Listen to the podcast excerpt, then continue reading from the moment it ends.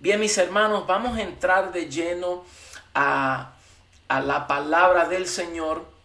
Y como le dije anterior, vamos a estar enseñando lo que es el engaño de la autosuficiencia. El engaño de la autosuficiencia. Y quiero explicar a qué me refiero cuando hablo, eh, cuando me refiero de la autosuficiencia. Y es que en los últimos 15 años se ha levantado un movimiento ideológico secular, humanista, que ha tomado un lugar de primera clase en el mundo de la psicología especialmente. Y lo triste es que se ha infiltrado en la iglesia del Señor y en los círculos religiosos. Y esta ideología se le llama el movimiento de la superación personal es cómo se enfoca en estimular el autoestima del ser humano, cosa que en la superficie pues no es nada de malo. Pero queremos profundizar un poquito más acerca de qué se trata este movimiento y cómo nosotros podemos identificarlo y, ponerlo a la luz de las escrituras para, para así no errar. Eh, eh, y, no tampoco ser seducidos por lo que enseña la, sociedad o, eh, este sistema que trae principios que en la superficie se ven buenos, pero en lo profundo, pues tienen algunas cosas que son un poquito peligrosas. Entonces, esta ideología eh, se puede identificar y observar cuidadosamente eh, por el lenguaje, el alto nivel de la autoestima. Es como le hablamos al yo. Entonces, la idea central, la idea central y la idea principal de, este, eh, de esta filosofía es de proporcionar a toda persona, número uno, en creer en sí mismo. Escuche bien el término y escuche bien el lenguaje. Es creer en sí mismo es en aceptar, aceptarse como es, como la persona es. Es de enfocarse en su imagen personal. Es un alto nivel de enfoque en su imagen personal. Es como amarse a sí mismo. También es el autoestimularse, cómo estimularse él mismo o ella misma. También es autovalorizarse autovalorizarse, es tener un alto valor de sí mismo y es como puede improvisionar y, improvisar y tener una improvisación personal, etcétera, etcétera, etcétera. So, todo esto, eh, eh, lo que hemos visto en, en esta ideología es que el denominador común de todas estas ideas es el alto énfasis en la aceptación personal. Y escuche bien lo que quiero decir. Es el alto nivel de la aceptación personal, en el yo. Todo se centra en yo. Es el alto nivel de dependencia propia o la autosuficiencia.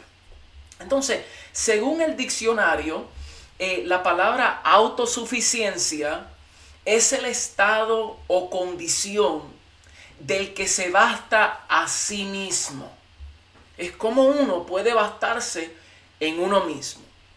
También el diccionario lo define, dice, es el concepto, el concepto de autosuficiencia es uno muy amplio que hace referencia al acto mediante el cual una persona o una comunidad, una sociedad, puede abastecerse por sí mismo o por sí misma para satisfacer sus necesidades básicas y más importantes. La autosuficiencia puede tener que ver con suplirse a uno mismo de los productos o bienes que se estiman revelantes para la supervivencia. Es como, como yo puedo autosostenerme para sobrevivir en la vida. Por ejemplo, la comida, el abrigo, la protección, pero también puede hacerse referencia al estado anímico y emocional o espiritual que hace que una persona no dependa de otro. Escuche bien, que no dependa de otro, sino que pueda llevar adelante las diferentes situaciones de su vida por su propia cuenta. Mm. No sé si usted está viendo eh, hacia dónde esto está dirigiendo y por qué porque es sutil, porque es importante de que nosotros identifiquemos esto, porque eh, tiene que ver con el yo, ¿verdad? Yo lo puedo hacer, yo me basto en sí mismo, yo lo puedo lograr. Y hay cientos de seminarios que se enfocan en cómo enseñar a las personas en la superación personal y cómo autoayudarse. Y en los últimos 15 años, pues lo hemos visto, y dicho sea de paso, se, se, hasta, hasta en los púlpitos, pues escuchamos el alto nivel de, del estimular al yo, al ser humano. Tú lo puedes hacer, tú eres, tú sabes, tú puedes. Cosas que sí lo podemos hacer. Todo lo podemos en Cristo que nos fortalece.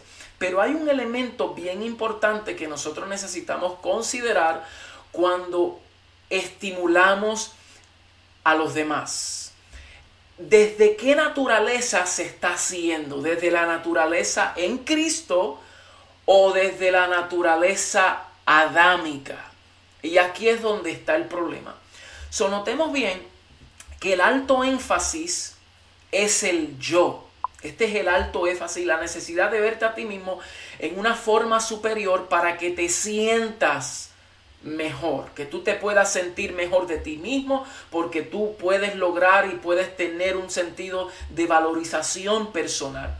Entonces también esta ideología enseña que el verdadero, el verdadero enemigo del hombre, escuche bien, el verdadero enemigo del hombre es tener un bajo estima. Mm. Es tener un bajo estima es tener un bajo concepto de sí mismo y una baja proyección de calidad de imagen personal. So, estos eh, eh, filósofos o idealistas, estas personas se enfocan en eso, en estimular al hombre porque dicen que el enemigo más grande es uno tener un bajo concepto de uno mismo. Dicho sea de paso, hay algunos de ellos que más adelante les podemos mencionar eh, algunas estadísticas y alguna información sobre esto, pero algunos dicen que la mayor cantidad de problemas que vemos en la sociedad y la mayor, el mayor problema por la cual hombres cometen eh, crímenes, hacen eh, violencia, eh, roban, eh, están en la prisión, se debe a un bajo estima de sí mismo, que tienen un pobre estima de sí mismo. Y esto e, e, en cierto sentido puede oírse como que tiene razón y en cierto nivel podrá ser en parte cierto. Pero más adelante vamos a ver cuál es la verdadera raíz de estos problemas. So, en la superficie, todo esto se oye muy bien.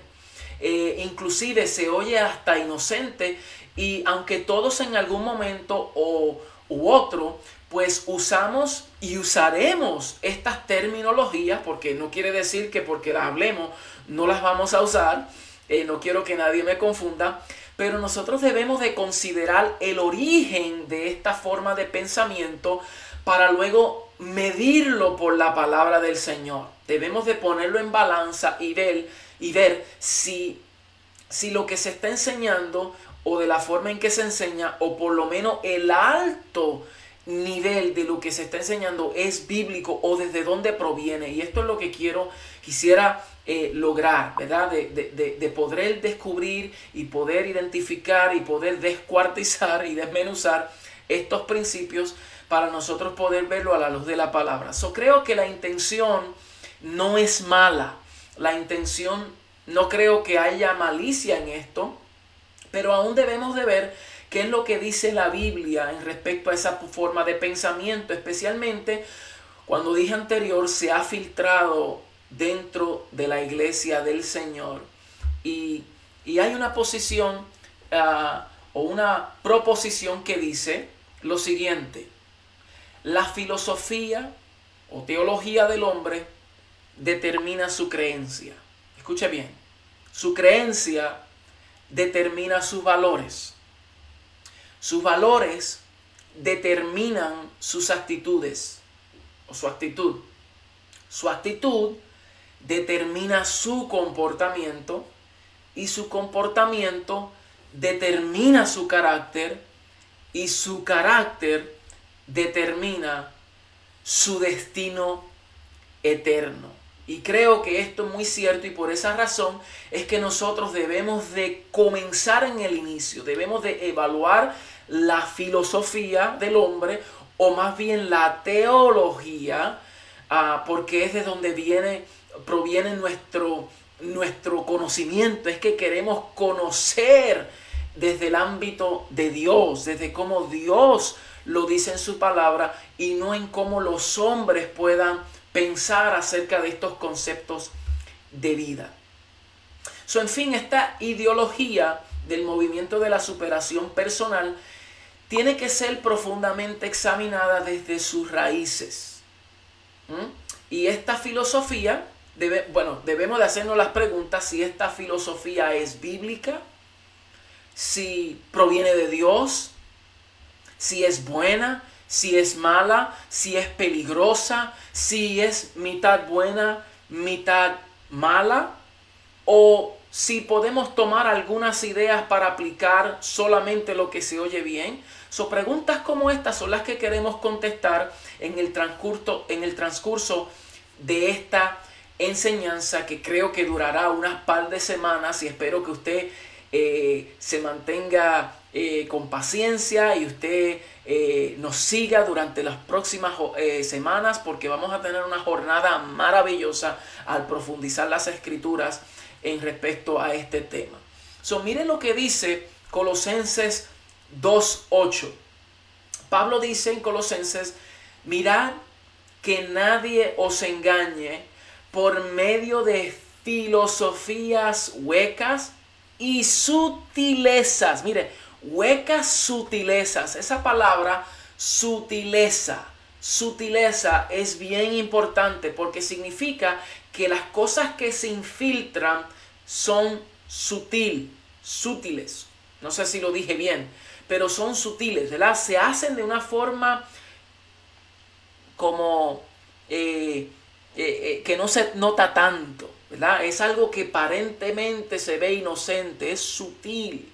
Dicho sea de paso, acuérdese que el enemigo, el lobo, se viste de oveja, ¿verdad? Eso eh, hay que tener una, un, ojo crítico para poder identificar las sutilezas y las tramas del enemigo. Y dice, según las tradiciones de los hombres, conforme a los rudimentos del mundo y no según Cristo. Aleluya. So aquí nosotros debemos de ver de que nuestra filosofía, si podemos decirle, tiene que tener un fundamento y esto tiene que provenir de Cristo mismo y no según los rudimentos del mundo y no según las tradiciones de los hombres, que aunque el hombre, por muy buenas intenciones que tenga, pero si no proviene del Señor, no es de Dios. Entonces viene con algo que aparentemente se ve bueno, pero en el fondo y en la superficie no es de Dios. ¿Ok? entonces la advertencia es muy clara. Tenemos que verlo, velar, perdón, de no ser engañados y no especular más allá de lo que la Biblia nos enseña. ¿Ok? So, el propósito de esta enseñanza es de entender qué fue lo que Jesús quiso decir, escuche bien, qué fue lo que Jesús quiso decir cuando él dijo, si alguno quiere venir en pos de mí, mm, niéguese a sí mismo. Quiero hacer una pausa. Mire lo que el Señor dijo. Si alguno quiere venir en pos de mí, tiene que haber una negación del yo. hay que negarse a sí mismo, tomar su cruz y seguirle. ¿Entendió? Hay que negarse a sí mismo, tomar su cruz y seguirle. Wow, tengo varias personas diciendo amén, amén, amén. Así es, pastor. Qué bien. Muy bien. Mire, tantas personas que están diciendo amén, están declarando, están afirmando que esta es una gran realidad. ¿Por qué esto es importante identificar? Porque Jesús no dijo que debemos de tomar nuestro pedestal. Jesús no dijo el que quiera venir en pos de mí, tome su pedestal y sígame. Jesús dijo, tome su cruz. Y hoy parece que el hombre, al venir al Señor, no quiere soltar su pedestal. Y dicho sea de paso, aún nosotros los predicadores eh, hemos cometido el gran error y hemos ministrado el Evangelio desde un punto de vista antropológico y no cristológico, ¿verdad? O teológico. Y me explico con esto. El punto del Evangelio no se centra en el hombre, se centra en el propósito eterno del Padre. Eso es lo primero. Toda nuestra existencia, todo lo que nosotros estamos viviendo en la vida, toda nuestra caminar de vida, parte desde el propósito de Dios y no desde la necesidad del hombre. Mm. ¿Verdad?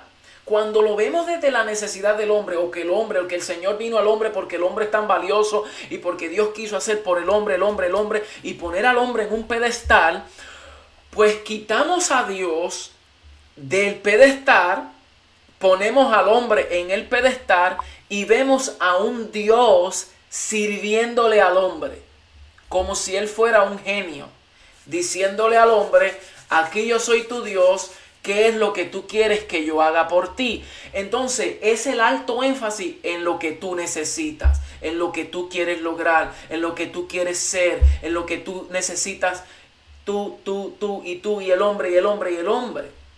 Cuando nosotros entendemos este principio y nos bajamos del pedestal, ¿verdad?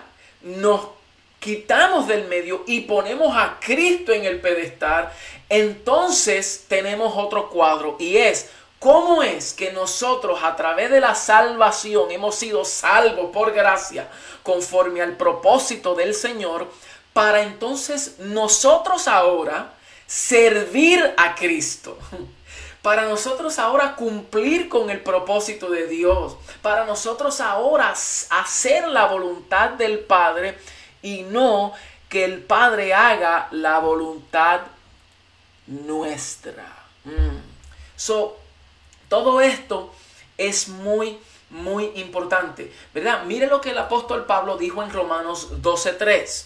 Dijo, digo pues, por la gracia que me ha sido dada a cada cual que, que está entre vosotros, que no tenga más alto concepto de sí mismo del que debe tener, sino que piense de sí con cordura, mm. conforme a la medida de fe que Dios repartió a cada uno. Anota este verso. Dice que ninguno, que nadie tenga más alto concepto. Subraya esa palabra, más alto concepto, porque aquí no está diciendo que no debemos de tener un buen concepto de nosotros mismos. Y esto lo vamos a ver más adelante sí debemos de tener un buen concepto de sí mismo. No estoy proponiendo que el hombre debe de vivir cabizbajo, que debe de beber triste, que debe de vivir eh, flageándose, que debe de ser una víctima siempre. No estoy proponiendo eso. debemos de tener un buen concepto de, nuestro, de nosotros mismos, pero el concepto que nosotros debemos de tener siempre parte desde nuestra identidad en Cristo y no desde nuestra naturaleza humana. Entonces aquí Pablo está diciendo que nadie tenga un más alto concepto de sí mismo del que debe tener, sino que pensemos con qué? Con cordura, con sabiduría, con inteligencia, con mansedumbre, con humildad, sabiendo que nosotros sin Él podemos hacer nada y sin Él nosotros no somos nada ni nadie. Dicho sea de paso, el mismo Jesús dijo, sin mí nada podéis hacer. ¿Ok? Jesús habló a los discípulos en en Mateo 6 y les dice, ¿por qué ustedes se afanan? Se afanan de lo que va a venir mañana. Todos los días tienen su propio afán. Mira las aves. No, ellas no, no trabajan, no hilan, y yo soy quien les doy a ellas de comer. Mire las flores del campo, ni siquiera Salomón se ha vestido como una de ellas, pero soy yo quien las sustento, yo les doy el pan de cada día, yo les doy su alimento. Entonces usted busque primeramente el reino de Dios y su justicia, porque todas las demás cosas os vendrán por añadidura. Y lo que Jesús quiso decir en estos pasajes es, yo soy tu sustentador. Yo soy tu proveedor. Yo soy el que, el que te, sosten, te, te, sustento. Perdón. So, estos pasajes nos dicen que no debemos de tener ese concepto como si nosotros pudiéramos hacerlo en nuestras propias fuerzas, ¿verdad? También aquí el apóstol Pablo dice, mire lo que él dijo el apóstol Pablo en 1 Corintios 15, 8, 10. Porque yo soy el más pequeño de los apóstoles ¿Ok? Pablo está diciendo, yo soy el más pequeño de los apóstoles, que no soy digno de ser llamado apóstol porque perseguí a la iglesia de Dios. Pablo está diciéndole a, a, esta gente y a los discípulos, a los otros apóstoles y a todos aquellos judaizantes y todo el mundo, que él no era digno de ser llamado apóstol. Él era el más pequeño, como un abortivo, era el último de los apóstoles en el sentido de que, de que él había perseguido a la iglesia del Señor, o sea, su vida pasada, eh, antes de Cristo, pues lo que había hecho, había perseguido a los santos, había, eh, eh, ¿cómo se dice eso? Este, perseguí, persiguió a la iglesia, los había tribulado, había cortado cabeza, había encendido en fuego. Y eso con un celo religioso, pero por causa de ese celo, aún estaba persiguiendo a la iglesia de Jesucristo y él no se había dado cuenta.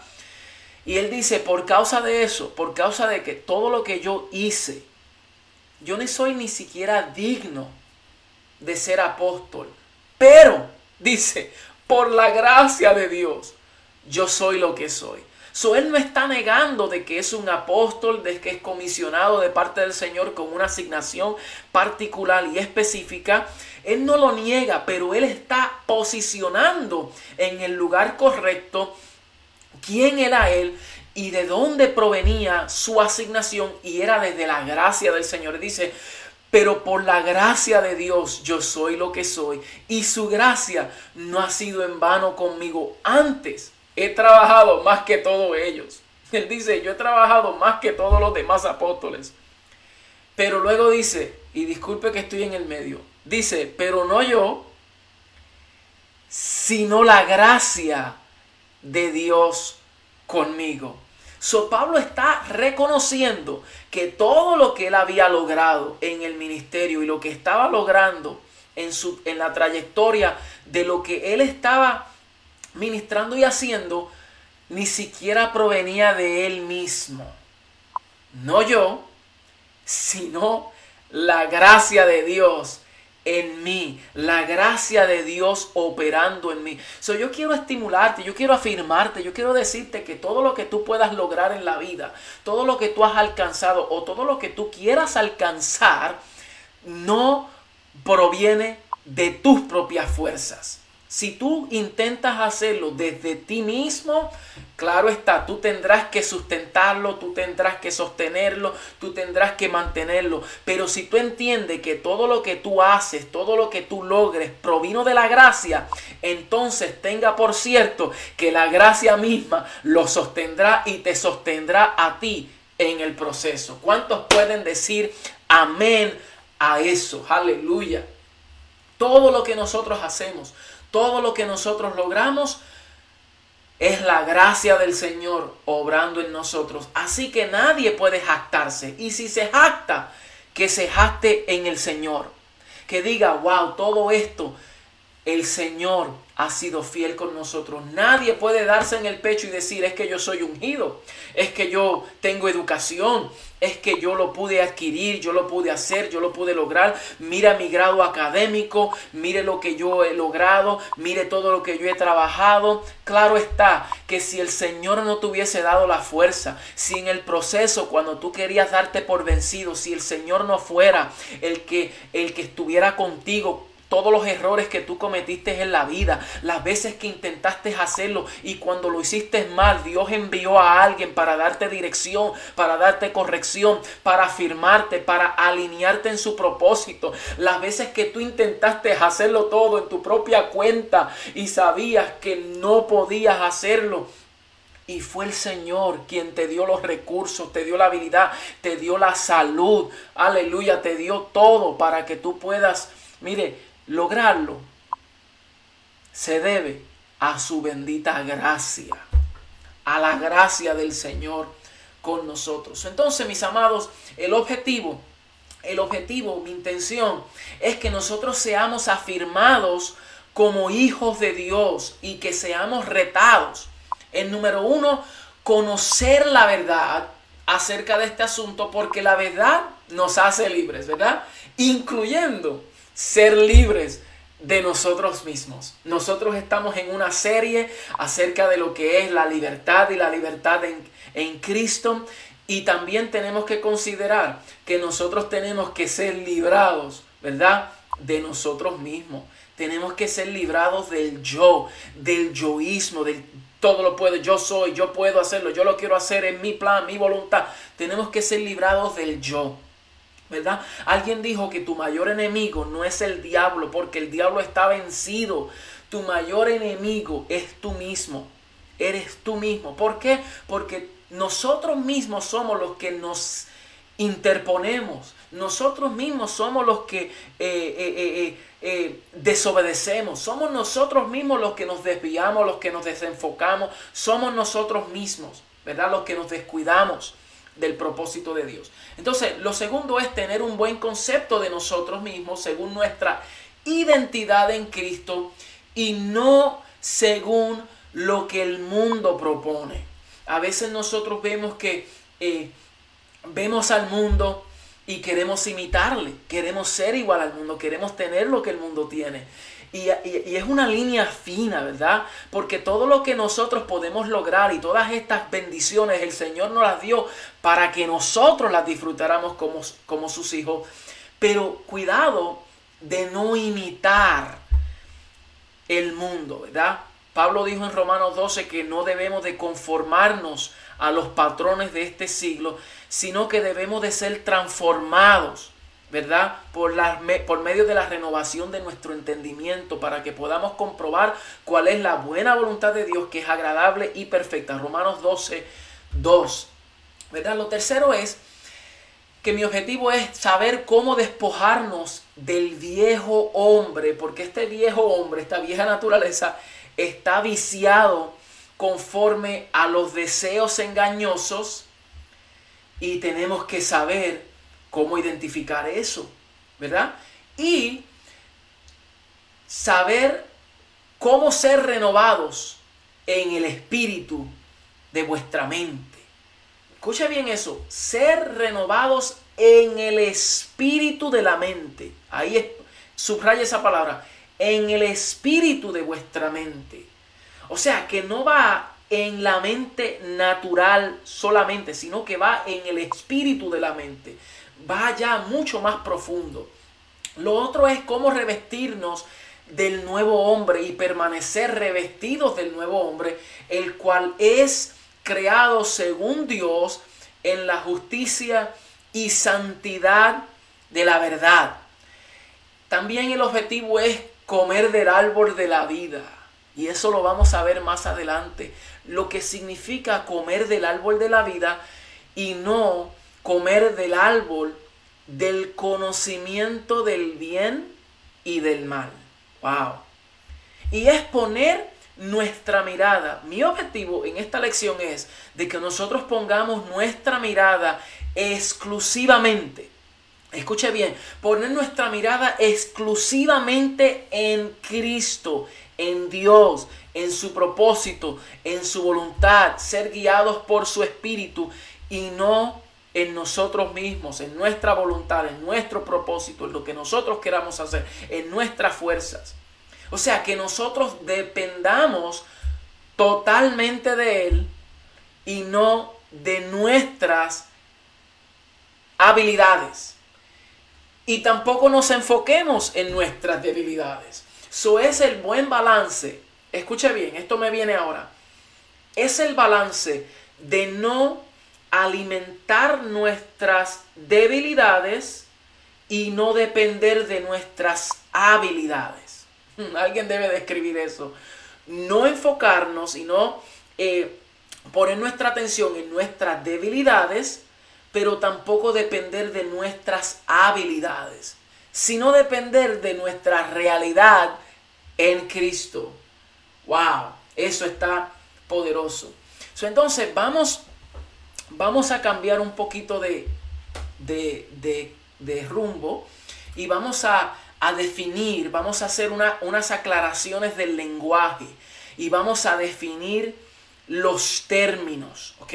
¿Cuáles son los términos más comunes que se usan eh, eh, eh, en, este, en esta ideología y nosotros nos podemos identificar con ellas? Porque, vuelvo y repito, no todo es malo. Eh, y hay algunos términos que nosotros también usamos y usaremos. Pero vamos a ver la raíz, ¿verdad? So, es de suma importancia que nosotros definamos el lenguaje para comprender entonces bien los términos, ¿ok? Y vamos a analizar algunos de los términos más dominantes que se usan en la ideología de la superación personal para nosotros poder comprender eh, qué es lo que se está diciendo, ¿verdad? Eh, antes de nosotros medirlo eh, a la luz de las escrituras. So, vamos a considerar siete términos de los más de los más que se usa con mayor frecuencia, ¿verdad? De los que se usa con mayor frecuencia. Estos no son los únicos. Hay un, si usted va en el diccionario y usted busca, especialmente en inglés, auto, ¿cómo es? Este, autoestímulo o autoestima, usted verá un sinnúmero de palabras que comienzan con auto, autoestimularse, auto, autoconfianza, autoánimo, un montón de palabras. Y yo me voy a enfocar en las siete más comunes porque creo que estas siete encierran muchas de las demás palabras y espero que a través del, del transcurso de esta enseñanza pues nosotros podamos indagar un poquito más, ¿verdad? Acerca de eso. So, la primera es la autoconfianza. En inglés es self-belief, ¿verdad? Self-belief. Eh, so, esta terminología insiste en que uno debe de poner la confianza en uno mismo. Es tener la promesa de creer en sí mismo. Y por eso nosotros escuchamos estas terminologías, especialmente en inglés, cuando la gente dice, you gotta have faith in yourself. Tiene que tener fe en ti mismo. You gotta believe in yourself. Tienes que creer en ti mismo, ¿verdad? Have faith in your faith. Tienes que tener fe en tu propia fe. No sé si eso se oye muy común, ¿verdad? muy común. Have faith in yourself. Believe in yourself. ¿Verdad? So, otras declaraciones que nosotros podemos ver y escuchar también es este, eh, todo lo que, lo que la mente humana se propone a creer, la mente humana lo podrá lograr. Eso yo lo he escuchado varias veces, dicho sea de paso. Yo mismo he usado esa, esas, esas terminologías. Eh, porque, porque creo que cuando se dicen, no se dicen con mala intención, ¿verdad? So, so aquí dice, perdóneme, perdone. So, aquí estamos viendo que, estas son algunas de las, de las terminologías que se usan. So, el, el énfasis es el creer en sí mismo, en que usted crea en usted mismo, que todo lo que usted se proponga en sí mismo lo puedes tener, lo puedes alcanzar si tú logras confiar en tus propias habilidades y creer en ti mismo. Mm, wow. entonces, Sarah Dessen, ella es una novelista eh, americana, ella dice ella tiene un refrán y ella dice, cree en ti mismo aquí arriba y te hará más fuerte de lo que puedas imaginar. eso se oye poderoso, se oye bien. Cree en ti mismo. Mm. Wow. Cree en ti mismo, en tus habilidades. Cree en tus fuerzas.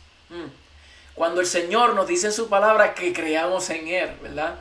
que nosotros debemos de poner nuestra confianza en Él y en el poder de su fuerza. Y eso lo vamos a ver mucho más adelante. La segunda palabra que nosotros vemos es el autovalor, que es el self-worth, es el valor en nosotros mismos. Esta es otra expresión que se usa para animar a otros a tener valor de uno mismo, que se valorice, ¿verdad? Es el énfasis en que el hombre sepa que es demasiado valioso y tan valioso que Dios se dio o se, dio la, en la obligación de hasta de redimirlo por causa de su gran valor. Su el hombre es digno. Wow. Es tan y tan digno que tiene que ser salvo. Y es cierto, el hombre tiene un gran valor. Nosotros obviamente somos, ah, somos la niña de los ojos del Señor. Eh, pero cuando esto se saca del eje central, ¿verdad? Y se saca de su ubicación, pues se distorsiona el valor del hombre. Y por eso aún los ateos y aún los filósofos y aún personas que no ni siquiera creen en Dios, pues usan esta terminología porque quieren incentivar o quieren eh, eh, estimular al hombre a que tenga un alto valor de sí mismo, pero ¿de qué vale? De que nosotros entendamos nuestro valor personal si en, si en, en, fin ni siquiera nacemos de nuevo. Mm, ¿Verdad? So, eh, eh, Lois Hay, que es una actriz activista y ella es autora, ella dice, te has estado criticando a ti mismo durante años y no ha funcionado. Intenta aprobarte a ti mismo y mira lo que pasa. Wow, eso es una, una declaración buena, ¿verdad? Tú te has estado criticando tanto por muchos años, pues ahora intenta aprobarte a ti mismo.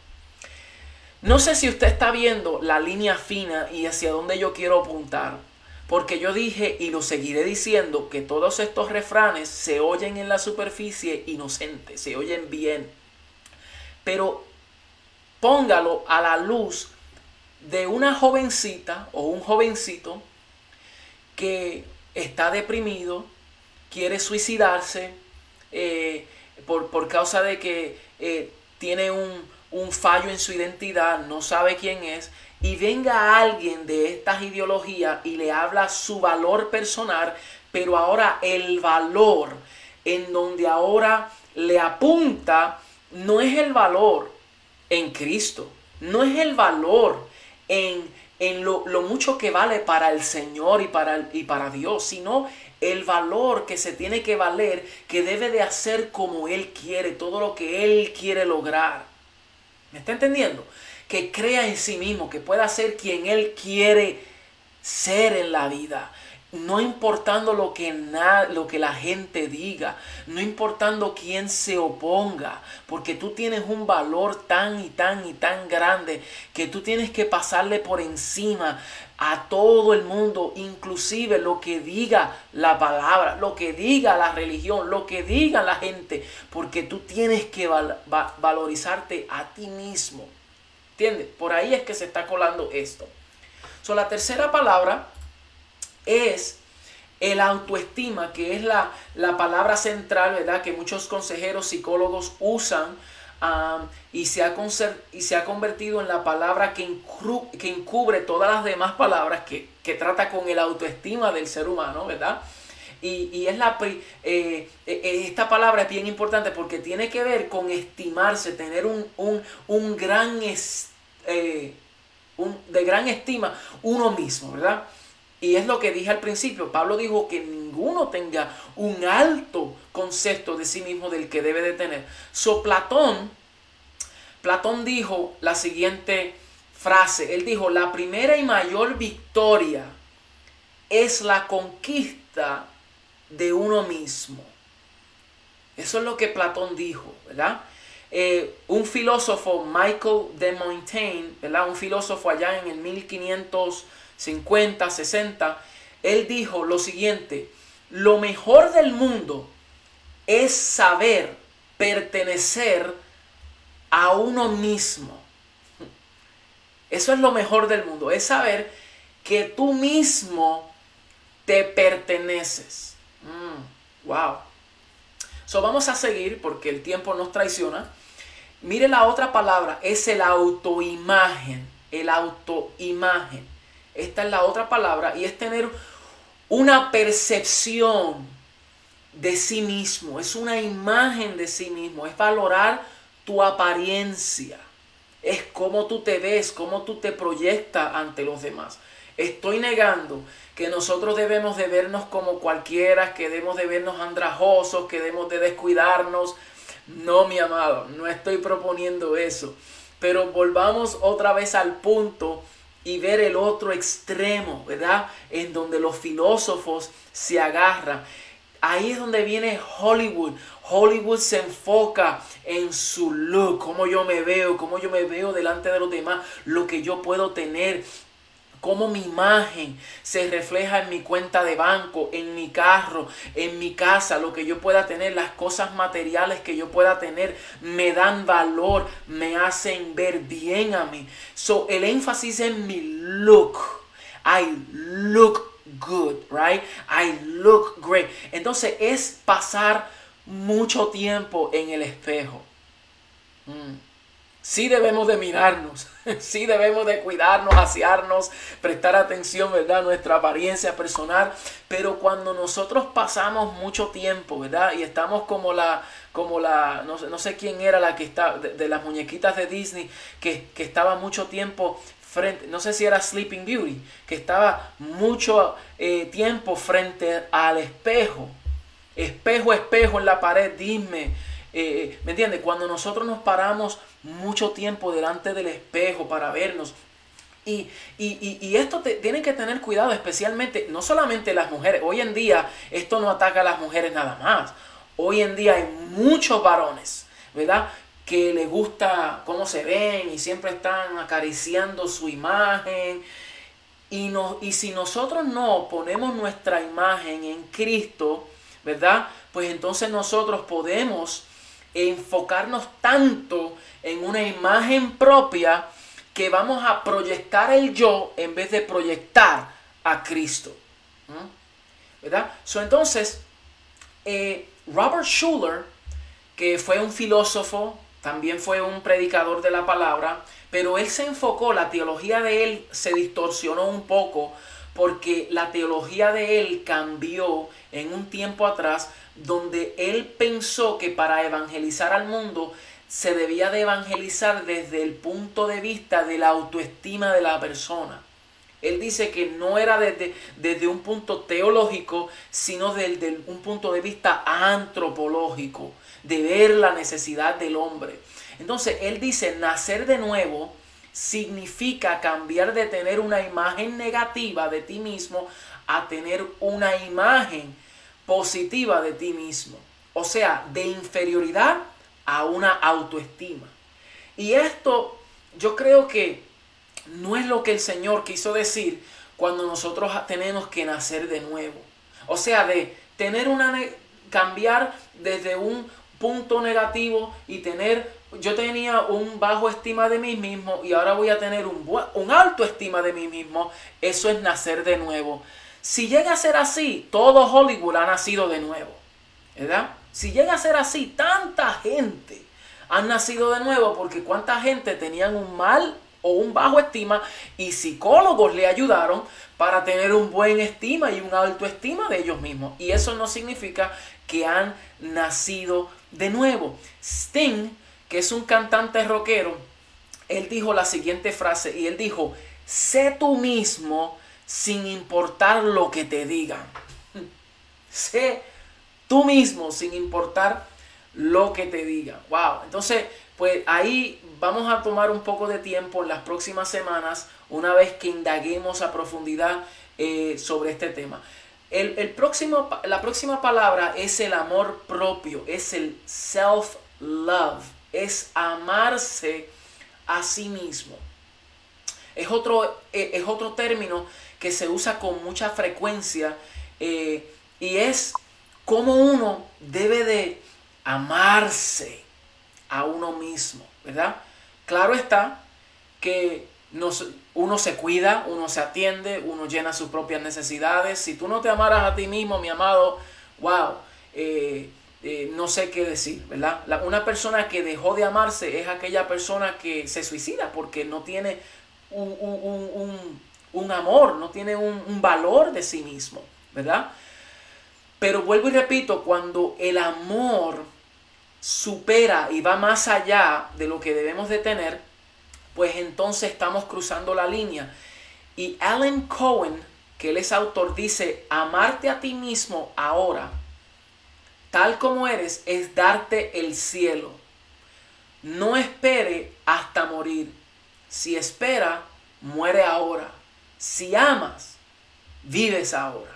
Si te amas, vives ahora. So, él dice, no esperes hasta morir para amarte, ámate ahora mismo. Ámate a ti ahora mismo. Eso es lo que él está diciendo con, esta, con este refrán. Sharon Salzberg, que ella es autora, ella también tiene blogs, ella es una, eh, una mujer eh, motivacional, ella es budista, ella es budista, y ella dice lo siguiente, tú mismo, al igual que cualquiera en todo el mundo, mereces tu amor y tu afecto. Ella dice, tú mismo mereces tu amor. ¿Mm? Madonna, que es una cantante muy famosa, que todos, creo que todos nosotros conocemos quién Madonna es. Ella dice, soy mi propio experimento, soy mi propia obra de arte. Esto lo dijo Madonna, yo soy mi propio experimento. Y obviamente cuando nosotros analizamos la vida de Madonna, pues obviamente hay muchas cosas que nosotros podemos decir, wow, ¿verdad? Todo lo que ella ha hecho en su vida. Pero ella dice que ella es su propia obra de arte, que ella es su propio experimento. Mae West, que es una actriz, cantante, y dicho sea de paso, ella fue hasta una símbolo sexual, ¿verdad? Eh, ella fue también una, eh, ¿cómo se dice esa palabra? Activista, ¿verdad? Eh, ella dijo, nunca amé a otra persona como me amé a mí misma. Yo nunca amé a otro ser individual como yo me amé a mí misma. Mm. Entonces, volvemos a ver que es el alto énfasis, el alto énfasis en el amor propio, en el yo, en el amarme más allá que cualquier otra persona. O sea, es ponerme a mí en el primer lugar. Es volver a decir lo mismo, ponerme a mí en el pedestal. Mm, ¿Ok? So, el, punto número 6, punto número 6 es la autoaceptación, que en inglés es self acceptance. Este término tiene que ver con la aprobación de sí mismo. Apruébate a ti mismo. Personas que tienen problemas y dificultades en, en aceptar quiénes son y cómo son, cómo ellos son, ¿verdad? Hasta que la persona no acepte quién es o quiénes son, no podrán aceptar a los demás, propone esta mentalidad. El énfasis es aceptar quién eres a pesar de tus faltas y a pesar de tus imperfecciones, ¿verdad? A pesar de todo, tú tienes que aceptarte a ti mismo. Y Aristóteles, yo creo que todos conocemos quién es Aristóteles, que era un filósofo griego, él dijo, la relación más importante que todos podemos tener es la que tienes contigo mismo. Escuche bien esto, porque esto en la superficie se oye bonito y se oye bien. La relación más importante que todos podemos tener es la que tienes contigo mismo. Hmm. Verdaderamente esa es la relación más importante con el yo o la relación más importante es la que tenemos con el Espíritu y la que tenemos con el Señor, que en sí se basta de una comunión íntima con Él. ¿Cuál es la más importante? ¿Verdad? entonces, luego dice, él, luego él dice, Aristóteles dice, el viaje más importante que puedes emprender es el de autodescubrimiento. Cómo tú descubrirte a ti mismo. Para conocerte a ti mismo, debes pasar tiempo contigo mismo. No debes de tener miedo de estar solo. Conocerte a ti mismo es el comienzo de toda sabiduría. Mm, yo hubiese puesto esto en la pantalla, se me olvidó hacerlo. Yo hubiese puesto esto en la pantalla. Pero Aristóteles dice que conocerte a ti mismo es el comienzo de toda sabiduría. No se oye esto humanista, no se oye poner tu confianza en ti mismo cuando dice la palabra en Proverbio que el principio de la sabiduría es el temor al Señor. No dice la palabra que el principio de la sabiduría es conocerte a ti mismo. Es el temer al Señor. Mm. Y número siete, número siete, la otra palabra que se usa es la autoactualización. Es el self-actualization. Actualization, ¿verdad? Self, eh, eh, autoactualizarse. esta última en considerar o esta es la última palabra en considerar y es tiene que ver con la actualización propia, cómo tú te puedes reinventar, tienes que ver con la realización personal. Esto es un término que se usa mucho en el movimiento de la nueva era, ¿verdad? Todos aquellos que practican el yoga y, y, y, y ese tipo de, de, de filosofía, ¿verdad? El Scientology, cienciología, no sé si es cienciología, Scientology, eh, la nueva era, todas estas tipos de filosofías humanas, ¿verdad? Usan esta terminología y, dentro de sus eh, principios y valores usan todos estos principios para estimular al yo del hombre, ¿verdad? Para estimular a, a la persona a que se valga de sí mismo, pero jamás dentro de todo ese panorama se ve la identidad de Cristo en el ser humano, se ve lo que es el nacer, el nuevo nacimiento, porque son filosofías huecas que entran con sutilezas, ¿verdad? So, esta, esta eh, eh, ideología de la nueva era, este movimiento, usan estas terminologías para estimular a la persona a que tiene que reinventarse. So, cuando tú estás triste, tú estás desorientado, tú estás eh, deprimido, perdiste sentido de vida y e, ellos buscan presas, personas así que están totalmente desconectados de quiénes son, eh, pues ellos eh, estimulan a la persona a que tienes que reinventarte, ¿verdad?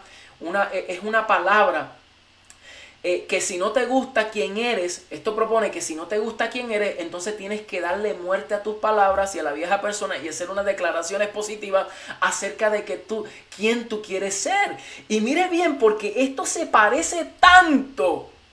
Es muy, es una línea muy fina, ¿verdad? Eh, en lo que la Biblia dice acerca de la confesión y lo que eh, eh, el poder de la lengua, el poder de la vida y la muerte está en el poder de la lengua, ¿verdad? La vida y la muerte está en el poder de la lengua. Eso lo dice la Biblia. Pero nosotros sabemos que esta confesión, estas declaraciones, cuando se centran desde un punto de vista, desde el propósito de Dios y desde nuestra realidad en Cristo, tiene su efectividad, pero también el enemigo usa, ¿verdad? Todo aquello que se ve bien, pero para estimular al hombre a reinventarse, a que declare palabras positivas, ¿verdad? Es un positivismo, ¿verdad? So, tu, tu nueva imagen tu nueva imagen, esto es lo que dice, que tu nueva imagen ahora es controlada por tu desarrollo personal. Mm, esto es lo que se le enseña a Hollywood. Tú tienes una imagen y ahora tu desarrollo personal es quien ahora lo controla. Nosotros vemos esto en deportistas, eh, especialmente aquellos que se le va en la cabeza. No sé si usted ha visto boxeadores que se creen que son la última Coca-Cola del desierto, ¿verdad? Porque tienen un, un, ego que si ellos se tiran de su ego cometen suicidio, ¿verdad? Porque es tan alto y tan grande. ¿Por qué? Porque se le estimula al yo, yo tengo una imagen, yo tengo que cuidar esta imagen. En otras palabras, tu autodesarrollo, autodeterminación, tu autoempoderamiento, tu autoevaluación, tu autoidentificación, tu autocelebración, tu autoenriquecimiento y, y tu auto actualización provienen de tu desarrollo personal, de lo que tú te propongas hacer en la vida. Entonces, Machona, no sé decir este nombre, Machona de la Guayo, es un africano, ¿verdad?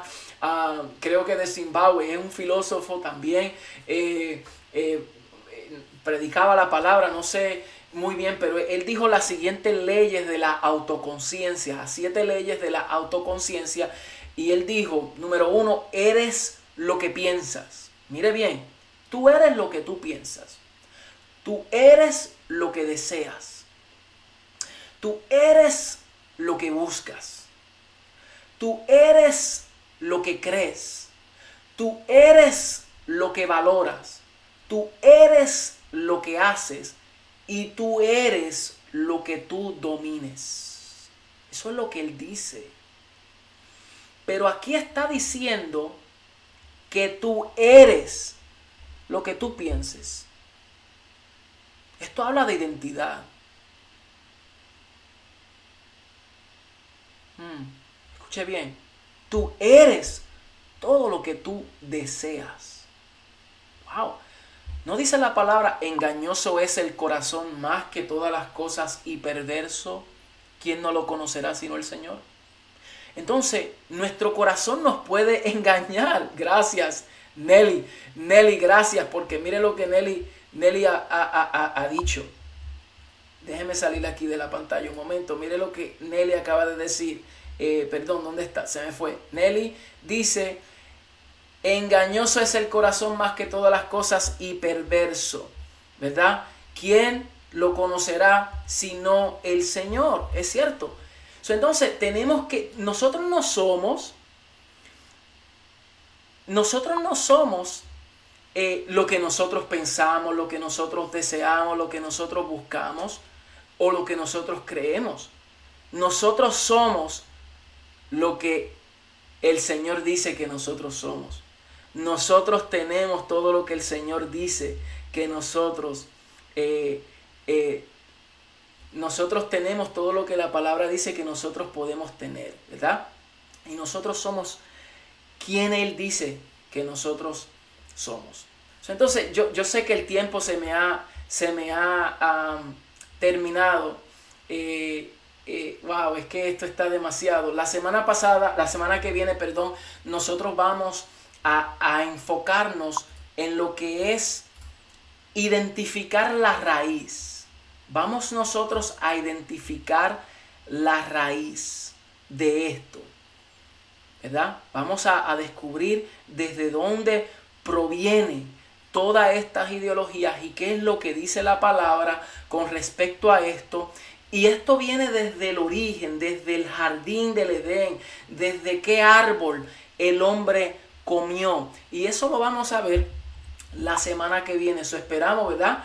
Eh, que usted esté con nosotros, que usted pueda conectarse nuevamente, porque sabemos que vamos a ser altamente edificados. Así que acabo de ver el tiempo. Si usted me deja a mí, mire, yo, yo soy como el apóstol Pablo, que él se atrevía a predicar hasta las 12 de la noche y, no había problema. Pero obviamente yo quiero valorar su tiempo ah, y no quiero, no quiero ¿verdad? abundar más para que, para que nosotros podamos disfrutar más y podamos eh, eh, descuartizar esto con tiempo, con sabiduría, con entendimiento y lo vamos a hacer a la luz de la palabra. So, la semana que viene vamos a estar identificando la raíz, vamos a ver algunos de los eh, de lo que algunos psicólogos, ¿verdad? Y personas muy conocidas, cuál es su punto de vista filosófica y desde dónde vienen muchas de estas ideologías tanto bíblico, pero también en, una, en un ámbito psicológico, para nosotros poder tener un cuadro, ¿verdad? Que nosotros podamos identificar estas cosas y cuando nosotros nos veamos a nosotros mismos o vayamos a hacer algo, lo hagamos desde la naturaleza correcta. Así que, mis amados, eh, esto ha sido un tiempo maravilloso. Quiero agradecerles por el tiempo prestado. Veo tantas personas conectadas, tenemos tantos likes, mira, ya tenemos más de 459 likes, wow, y tenemos no sé cuántas personas están conectadas, a mí se me cayó aquí eh, el, Facebook Live en mi celular para, para, mantenerlos, pero eh, nada, queremos orar, ¿verdad? Queremos darle gracias al Señor eh, y vamos, vamos a culminar en esta maravillosa noche. Padre, te damos gracias, te bendecimos, Señor. Gracias por la impartición de tu palabra. Gracias porque, Señor, a través de estos medios podemos llegar hasta tantas personas. Tu palabra corre hasta lo último de la tierra. Y yo sé que podemos eh, compartir esta palabra, este mensaje, esta enseñanza para que muchas más personas puedan venir al conocimiento de tu verdad, Señor. Pedimos que tu Espíritu Santo nos dirija en esta jornada, Señor.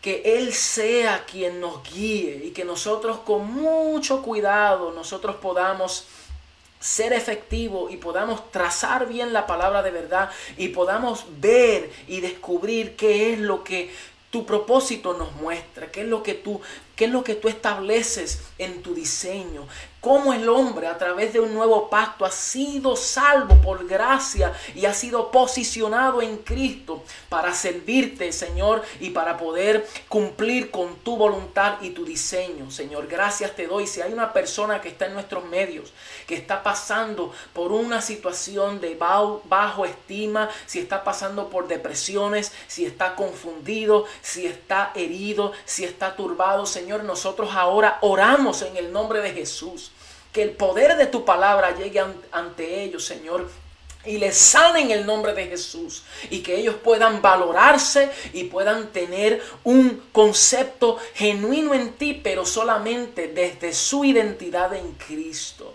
So te doy gracias por este tiempo impartido en el nombre poderoso de Cristo Jesús, Señor nuestro.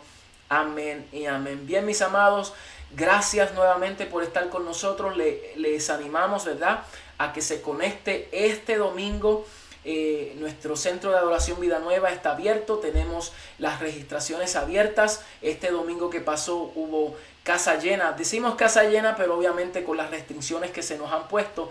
Pero les estimulamos a que usted se conecte, ¿verdad? Y que nos siga, porque vamos a continuar nuestra serie acerca de lo que es ser librados, lo que es ser llamados a la libertad y no a una religión, ¿verdad? Ser llamados a la libertad y no ser esclavizados a una ley. Así que les espero.